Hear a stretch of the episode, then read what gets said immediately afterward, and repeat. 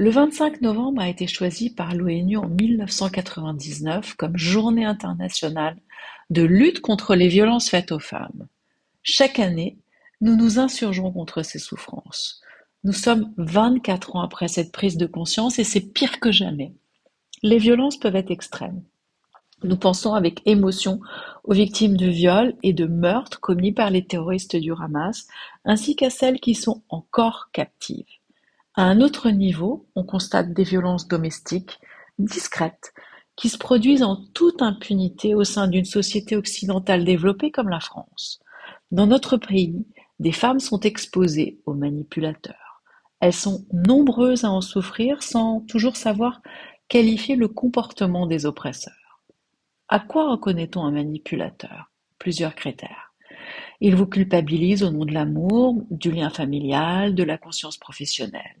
Il vous fait croire que vous devez être parfaite, mais il met au quotidien en doute vos qualités, vos compétences. Chaque jour, il vous critique, il vous déprécie, il vous rabaisse. Il est en même temps jaloux et recourt à la flatterie pour vous plaire. Il peut vous offrir des cadeaux. Il adore jouer le rôle de la victime et reporte sur vous ses responsabilités. Il fonctionne de manière floue, ne répond pas clairement aux questions, aux demandes d'explication, il ne dit pas ce qu'il fait et ne fait pas ce qu'il dit. Il ne supporte pas les critiques et ni les évidences. Le manipulateur est un pervers, fréquemment à tendance narcissique, qui vous isole de vos relations, de votre famille, et vous enferme dans une bulle de solitude. Il éprouve du plaisir à observer votre humiliation, il se sent valorisé, exister. Quel signe doit vous alerter et vous conduire à passer à l'action? Des insomnies qui impactent votre santé physique, votre estime de soi au plus bas, vous craignez de tomber en dépression ou bien vous êtes déjà en dépression. Vous éprouvez une forte anxiété, de la culpabilité.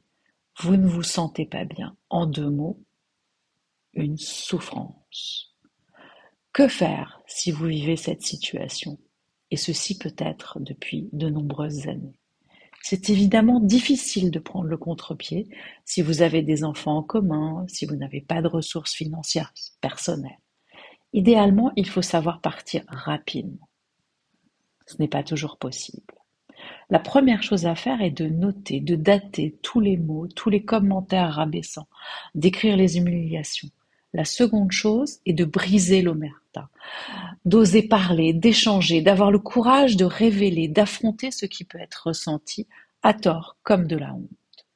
Il faut accepter que sa relation à l'autre soit remise en question et surtout réaliser et comprendre que vous n'êtes pas la responsable, que vous n'avez rien à vous pardonner, rien à vous reprocher.